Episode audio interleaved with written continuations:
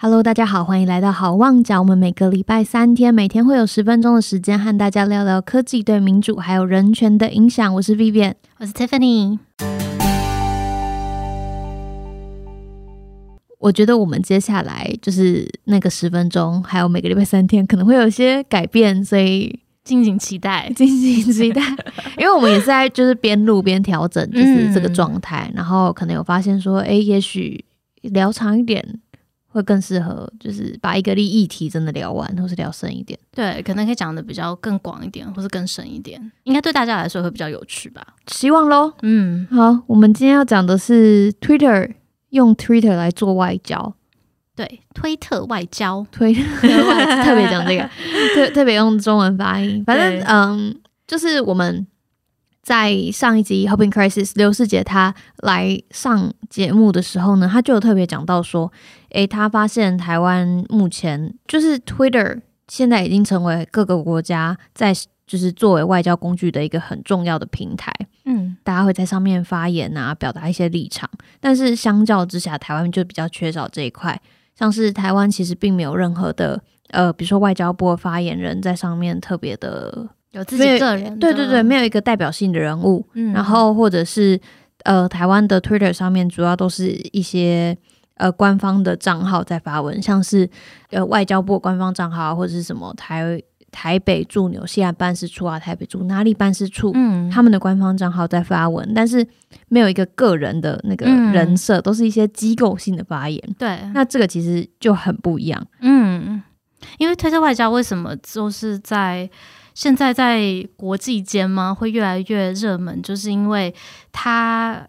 让。呃，每个个人都可以在上面发表他自己的意见，所以就比比比起传统外交，你可能要经过很多很多的幕僚，可能要一一关一关的过去审核，说这个发言用字对不对？这次就可以比较及时，然后你同时也可以一次放到网络上，就给全世界的人看了嘛，所以你就会有比较大的那个观众吗？对你，的，嗯，就是它散播的速度可以更快一点，然后也是更直接的。然后讲话的方式，因为它有字数限制，所以你你不可能在那边冗言赘赘字，对，不可能发表一个演讲或什么的。对，最啊这件事情最开始好像就是川普上任之后，对不对？嗯，就是呃，哦，你是说用 Twitter 吗？还是说 Twitter？哎，我看到的是，其实最早二零零七年奥巴马就开始用了，他是第一个哦，Global Leader 在用 Twitter。对，但是。呃，用 Twitter 跟 Twitter 外交好像是两件事情，就是大家可能，比如说像我们也有官方的 Facebook 的账号，然后他们会进行一些呃例行性的政策的公布，那可能就是在过去的世界里面，用社群媒体，大家呃政府的观点都是这样子，就是哦，我用社群媒体来做政令宣导等等的，对，但是。就是川普上任之后，他带起来的是一个，他把他的发言就是非常的个人化，嗯，他没有在管你就是下面的人说什么，或者是你这个言论是不是经过怎么样子的审核，他就是直接发出去，嗯哼哼，所以他跟就是开始用 Twitter 跟。就是用 Twitter 开始出现这种个性化的发言，好像是有一点差异。嗯，然后而且也是因为川普的用法实在是跟其他人太不一样了。对，所以感觉是从二零一七年，就是川普他上任之后开始，嗯，然后就是变成哎，大家都用这个工具来发文。对，因为你刚刚说到奥巴马，就是我在一篇报道里面看到说，哎。川普他其实上任之前，人家就说哦，奥巴马他可以把就是奥巴马他们有一个美国总统的官方 Twitter 账号，嗯嗯，他要把这个移交给川普，对，但他就是他不要，他说那个很烂。他说他要用自己的，你说川普拒绝吗？对他拒绝，他就要用那个 The Real Donald Trump，他用自己的推特账号，因为那个是他本来是经营，对他本来就已经经营很久了，对对对，所以所以他要用那个，嗯，对。对，但是他就用那个，然后嗯，川普在在推特上面的发言，就是相信大家这几年如果有就稍微关注一下一些国际新闻或是美国这边的新闻的话，大概都会知道。他其实真的常常是透过一个 Twitter 就改变了很多决策，嗯，或者是就改变了一个方向，或者是谈很多很多协议，是他们可能自己的幕僚根本就还没有做好那个全盘的调查，嗯他就先在推特讲，然后再说，导致大家就是诶、只能开始先这样子往这方向做下去。嗯我自己看到一个，好，这是一篇在 New York Times 纽约时报他们二零一九年年底写的一个报道。嗯那这篇报道呢，就是详细的在写说，哦，川普过去的这一段时间以来，他到底呃，就是发了多少的 tweet？嗯，那时候统计是一万一千多，哇，是哎，对，去年年底，去年十一月嗯哼，一万一千多则，然后在这一万一千多则里面，大概都是什么样子的成分？好，其中一个东西呢，就是他会把自己跟其他国家做贸易协定或者是其他外交的沟通协商的内容，直接发表在 Twitter 上面。嗯，像是那时候中美贸易战，那中美贸易战记得当时就是两边势均力敌，然后好像彼此互不互不相让，嗯嗯，然后很多关税政策就是持续的在改变，来做对对方的经济制裁。嗯嗯，那其中，川普就有好几次是在他的 Twitter 上面直接发布，他接下来要把关税调到多少，调到多少，嗯嗯直接在 Twitter 上面讲。那据说那些都是没有经过就是幕僚的嗯详细的讨论，到最后 approve、是没有走嗯实际的那个流程，然后最后就是哎、结果被川普直接讲出来，哇，我觉得他当他的幕僚一定是崩溃。就很感觉是一个很紧张的经验。对，然后这篇报道里面就还有写说什么哦，川普在开会的时候，有时候就会是哦，开会大家一起开，嗯嗯然后所有的幕僚坐在一起，然后呃讲讨论一个政策，对。讲讨讨论一个对外的一个方向，嗯，讲一讲讲讲，然后川普可能就烦了，或者是他觉得呃这个不符合不合他的意。OK，或什么的，他就会拿出他的手机说：“你相不相信？我现在发一个推特这件事情就 就这样定下来。”，对，因为他一开口放到网络上，那就就是这样了嘛，这件事情对？他说了算了，对啊，哇，所以说到 Twitter 外交，就是它有它的好处嘛，就我们刚刚讲的，可能会比较及时性啊，或者说比较有人性人情味。但是你看，如果交在川普这种人手上的话，就会是一个很可怕的工具。就会变成增加了外交工作的不确定性，嗯。然后大家也没有办法预测说下一秒到底会发生什么事情。对，但这件事情呢，我还就是到我觉得到现在，他 Twitter 用用社群媒体这样快速的，就是外交方式，嗯，数位的外交工作方式，对，好像还没有呃时间还不够长，还没有办法就是明确判断说到底是是好是坏，对，就不知道到底嗯。对外交体制是一个改善还是是一个呃退化。但的确可以看到的是，像中国他们就在二零一九年开始也加入了这个 Twitter 外交、推特外交的行列，然后他们也开始很积极的，就是在这上面投资更多的资源啊，还有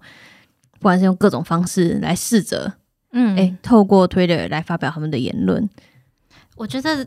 Twitter 还有一个功效就是呃，能够强化整个国体国家的那个形象嘛，因为你大家集体在网络上塑造一个外交政策，然后一起发言的话，一起有个人设的话，嗯嗯嗯，所以我觉得这好像就是 Twitter 现在呃不中国现在在做的事情。对，就嗯，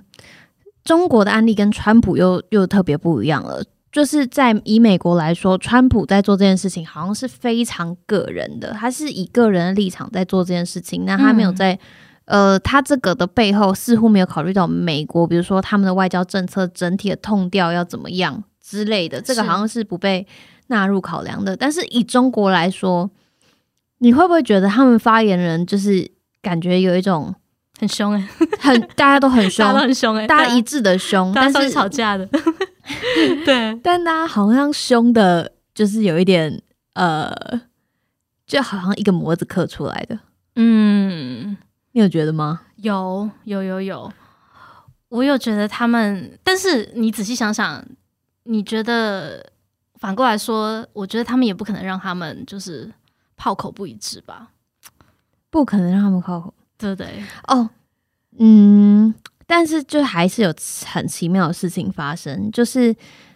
好，武汉肺炎这个东西呢，从它的这个俗名听起来就是可以知道它是从武汉出来的，嗯，那它从武汉出来之后，其实中间经过了好几波的转折，对，就是不管是社会舆论或是网络上面的谣言，都有很多不一样。一开始大家就说 OK，武汉出来的，然后接下来有什么武汉生化实验室在制造这个，然后这也是一派。然后后来还有说哦，其实是美国那边的什么东西制造出这个病毒，然后让它带到中国，然后再从这边中国这边发出去。嗯嗯。然后所以其实是美国那边的对那边的问题。那这一系列东西，其实，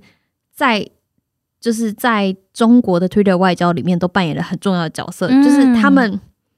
都用着很一致但又不一致的方式在做这个推波。嗯嗯，所谓的一致又不一致，是在一篇报道者他们写到的文章里面，他就分析了，诶，中国到底从疫情爆发之后，他们所有的外交官这些战狼们，嗯的发文到底都跟什么东西有关，然后。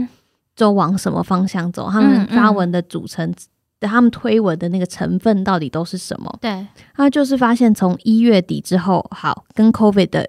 推文的确就是变多了，跟跟 COVID 相关的推文变多了，然后变成一个主要的推文方向。但是呢，因为推 COVID 推文变多了，但是中国绝对不想要让大家觉得他们是就是起源地，起源地，嗯，所以。到二月的时候，他们就转向另外一个方向。一开始会就是一月底，可能就是哦，疫情说明，对疫情状况是大家中国加油。嗯哼，那二月之后呢，就开始强调抗疫成功的结果，嗯，还有他们的正能量，嗯，就是呃，所谓的正能量，可能就是哦，人民如何团结，政府如何协助，然后大家如何一起对抗这件事情。嗯嗯，那反而。在疫情的说明就变成了十分之一以下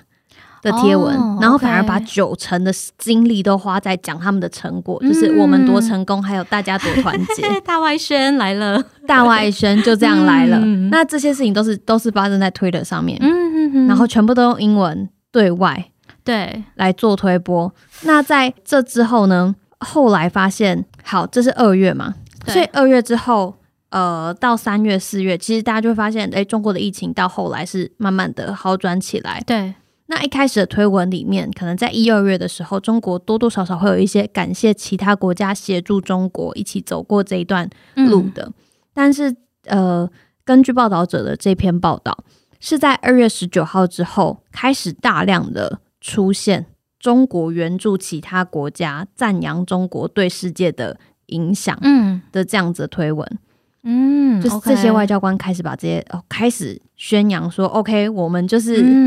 全世界抗疫的救星。对，然后甚至也把这个形塑成是世界都在跟中国学习中国的抗疫经验。嗯，OK，所以就是很明显的可以看到，也是一个政策的转变，然后表现在。就是随着对随着时间的不同，他们推文的方向也有一些差异。那随着推文方向有差异，你可以看到他们开始把自己从一个呃可能 trouble maker 制造麻烦的人，他们把自己的形象慢慢塑造成一个哦，我不是，我不是，我就是嗯，我们这是一个全人类共同的灾害。然后我们在中国，我们中国在这边是非常正向，非常呃愿意对于海外施以援手的。对。所以开始透过 Twitter 把自己的形象扭转过来，嗯嗯，那啊，这个很厉害，对啊，我觉得他们厉害在一个地方是，他们知道文字的力量。嗯，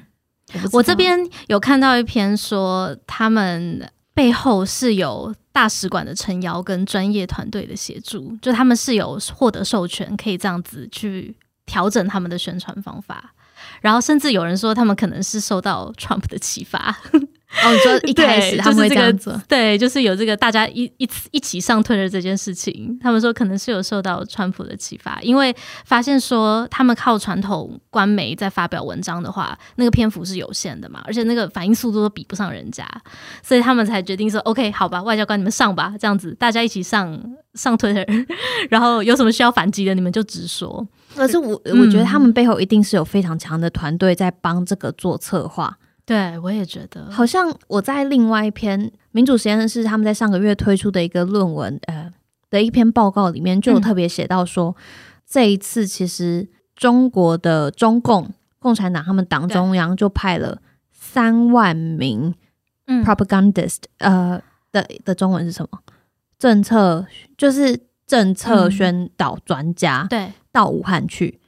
哇，他们希望扭转武汉在全世界的形象，他们是直接大量的就是把经费或者是资源投注在这些就是做宣导的人上面，嗯然后把他们带过去，然后让他们在对，武汉这个地方开始从在地，嗯。然后找一些素材啊，然后想办法把这边的形形象翻转过来。对，我猜就是。呃，因为后来就是疫苗的事情，疫苗其中一个有很有希望的，有一其中一支很有希望的疫苗，就是在武汉发发展出来的。嗯，除了他们自己本身病例够多之外，嗯我觉得其实嗯也是他们的这个这些政令宣导的，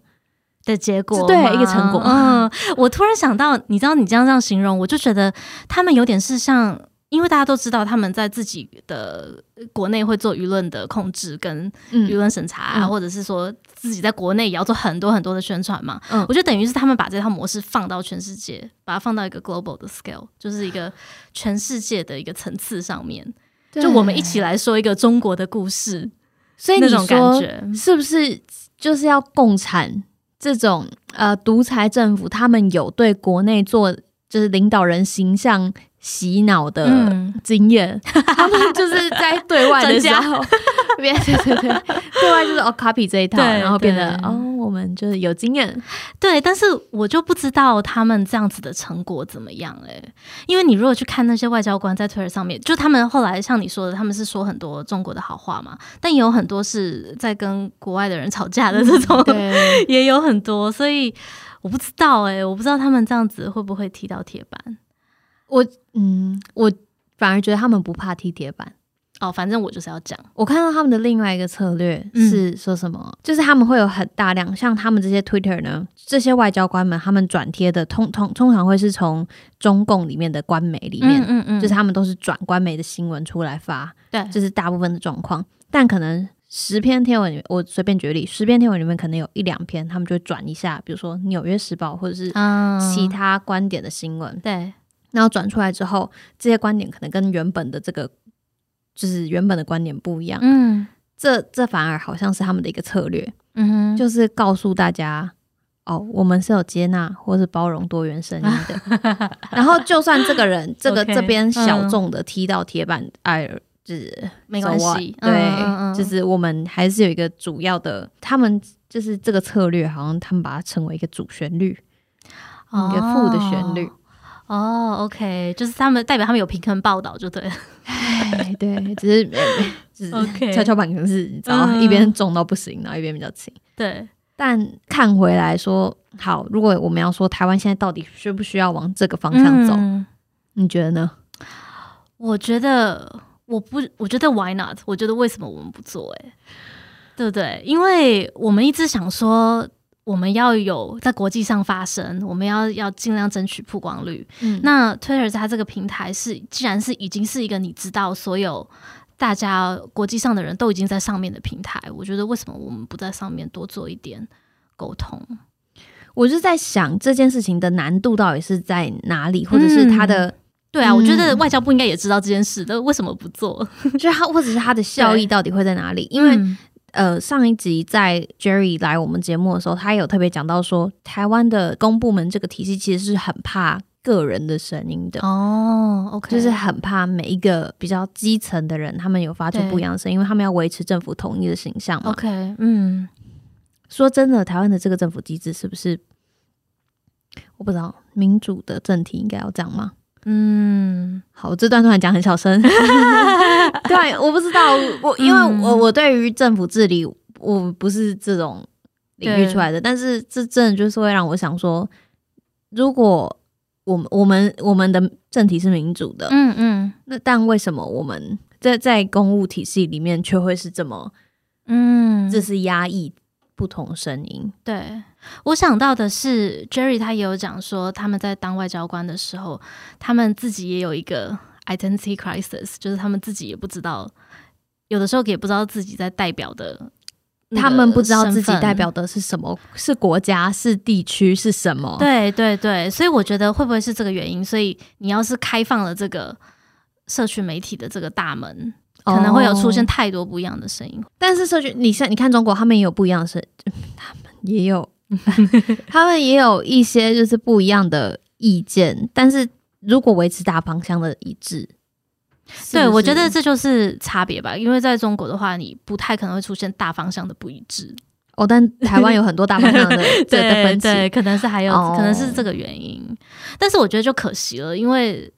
就像我刚刚说的，那么多人都已经在在这个平台上面，嗯，我们都不在上面互动的话，会很可惜。但我们现在有有在越来越厉害，就像之前那个什么拜登当选的时候，蔡英文就有发表转推。嗯，拜登当选之后呢，蔡英文就转推拜登当时二零二零年初恭喜蔡英文就是当选的推文，嗯对。他 retweet 他那个推文，哦，然后说哦，我也恭喜你，就是他，我这其实是一个，而且是很道地的用法，而且蛮 嗯，蛮高招的，就是他除了表达就是台湾对美国的恭喜之外，对。也同时提醒美国说我们之前有这样的一段关系，不要忘记。对，没错，嗯，而且就是有一种就更个人化了嘛，像我们刚刚说的，更有那种人情味的感觉。相较于中国的 Twitter 外交，我们的声音应该会比他们更多元，因为我们大家的。就是我们应该要展现自由意志，嗯相较于嗯就是全部这个不见得是件坏事，如果有不同的声音的话，对不对？我还不确定，就是呃，嗯应该说我还不确定这个事情策略上到底应该要怎么做会最好。嗯哼也许我们我们也许可以就是持续想想看这件事情。对，好，那大家如果喜欢今天这个讨论的话，欢迎大家到 Hoping Crisis 英文内容来听听 Jerry 怎么说外交部现在在呃社群媒体啊或者是 Twitter 上面外交的现况。然后如果喜欢这个内容的话，欢迎到我们的 IG 还有 Twitter 来追踪我们。今天就先讲到这边喽，大家对拜拜。拜拜。